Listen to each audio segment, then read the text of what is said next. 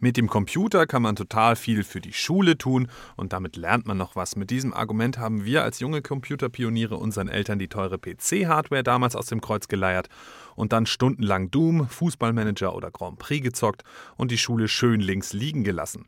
Und wir haben durchaus auch wertvolle Dinge gelernt, zum Beispiel, wie man sich in einem Labyrinth aus gleichfarbigen Wänden zurechtfinden kann oder wie man indizierte Spiele auf der Festplatte versteckt. Aber Spaß beiseite. Mit Computerspielen kann man wirklich etwas lernen. Das zugehörige Buzzword lautet Serious Games. Zu diesem Thema spreche ich mit Thorsten Unger, dem Betreiber von SeriousGames.de. Hallo, Herr Unger. Ja, schönen guten Tag. Geben Sie uns doch mal bitte eine kurze Definition. Serious Games, was ist das eigentlich? Ja, Serious Games sind Spiele, die äh, entwickelt worden sind, nicht allein darum, äh, Spaß mit dem Spiel zu haben, sondern auch dabei noch etwas zu lernen. Und wieso eignen sich äh, Computerspiele Ihrer Meinung nach so gut als Lehrmittel? Computer hilft einfach, äh, weil er antworten kann. Also es ist ja letztendlich ein Aktion-Reaktionsprinzip. Äh, letztlich geht es um Immersion auch. Also man taucht halt in so eine Spielwelt ein. Man identifiziert sich sehr stark mit äh, der mit der Figur, die da in dem Spiel zu steuern ist oder letztlich wer man im Spiel dann halt ist, der sogenannte Avatar. Und dadurch haben wir eine sehr hohe Motivation und das steckt halt im Mensch drin, dass man halt solche Situationen dann auch gewinnen möchte, wenn es für einen persönlich eine Herausforderung darstellt. Und von daher ist das natürlich ein sehr schönes äh, Lernmittel, wenn es gelingt, das Spiel mit Wissen zu verknüpfen. Äh, Sie sind Inhaber einer Firma, die Serious Games für solche Zwecke äh, anbietet. Wer sind denn Ihre Kunden? Wer kauft sowas? Ja, das geht durch eigentlich durch sehr viele Branchen. Wir haben Kunden aus dem Bankgewerbe, aus der Mobilfunkkommunikation. Wir haben Kunden aus dem Bereich Farben und Lacke, zum Beispiel pharmazeutische Industrie. Und die nutzen das, um ihren Vertrieb zum Beispiel zu schulen. Die sollen in eine virtuelle Lernwelt eintauchen.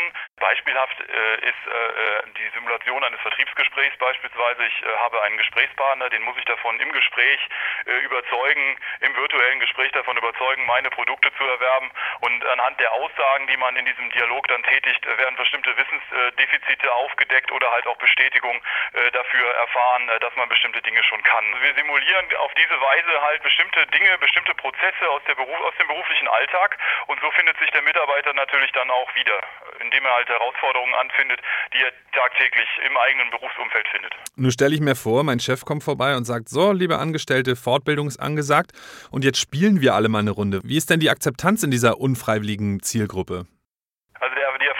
Eigentlich sehr positiv. Wir haben Unternehmen aus der Mobilfunkindustrie zum Beispiel, das seinen Vertriebsmitarbeitern ein solches Training anbietet. Und da ist einfach äh, eine Umfrage gemacht worden unter der Nutzerschaft und äh, die, die Weiterempfehlungsquote, würden Sie das Training weiterempfehlen, die, die äh, ist im hohen äh, Prozentbereich neutrale Inhalte und Faktenwissen für den Firmenalltag zu vermitteln, vielleicht so in einem Frage- und Antwortspiel. Das kann man sich noch recht unkompliziert vorstellen.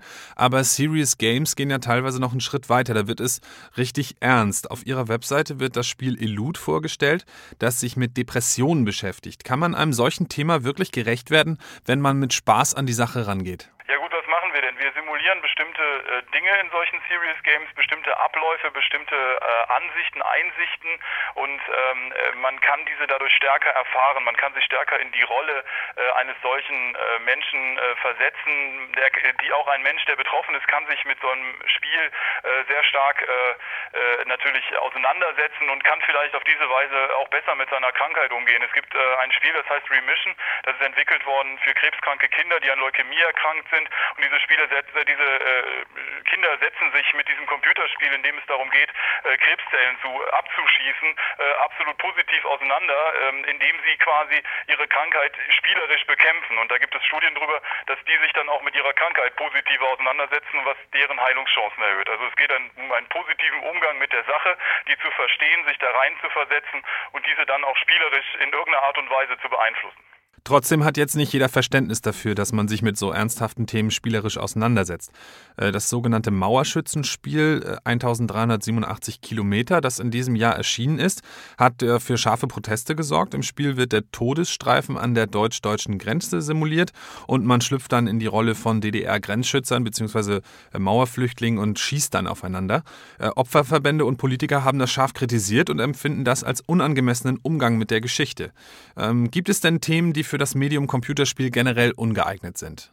Grundsätzlich muss man, wenn man bei jedem Medium, was man kreiert, sich darüber bewusst sein, welche Wirkungen ein solches Medium haben kann. Das kann man bei Computerspielen so sehen, das kann man bei Filmen so sehen, das kann man äh, bei Büchern so sehen. Es gibt immer Themen, die sehr kontrovers diskutiert werden, die auch missverstanden werden können. Ich denke, das ist ein sehr ernstes Thema, was man auf diese Weise äh, spielerisch aufbereiten möchte das ist per se kontrovers zu diskutieren, logischerweise. Ich denke aber, dass sich ein jegliches Auseinandersetzen mit einer Sache äh, sicher förderlicher ist, als äh, sich nicht damit auseinanderzusetzen. Ähm, ich glaube nicht, dass dieses Spiel jetzt in irgendeiner Art und Weise äh, gewaltverherrlichend oder in irgendeiner Art und Weise ja, diskriminierend ist. Klar, die interaktive Erfahrung ist immer intensiver als die, äh, das bloße Konsumieren. Von daher muss man als Anbieter von solchen Spielen natürlich mit besonders viel Augenmerk zu Werke gehen. Zum Thema Serious Games sprach ich mit Thorsten Unger von seriousgames.de. Herr Unger, vielleicht können Sie mir zum Schluss ein Serious Game empfehlen, bei dem ich noch was lernen kann. Vielleicht gibt es ja schon äh, Radiomoderator 2011 oder so. Ja, sowas habe ich noch nicht gehört, ähm, aber äh, grundsätzlich glaube ich, äh, dass Sie zum Beispiel Food Force sich mal angucken können. Da geht es um die Ernährung, äh, in der dritten Welt. Da findet man ganz interessante Impulse auch, dass man sich mit diesem Thema auch spielerisch mal nähern kann. Ah, vielen Dank für diesen Tipp und ich bedanke mich auch vor allen Dingen für das Gespräch bei Thorsten Unger von SeriousGames.de. Gerne, schönen Tag noch.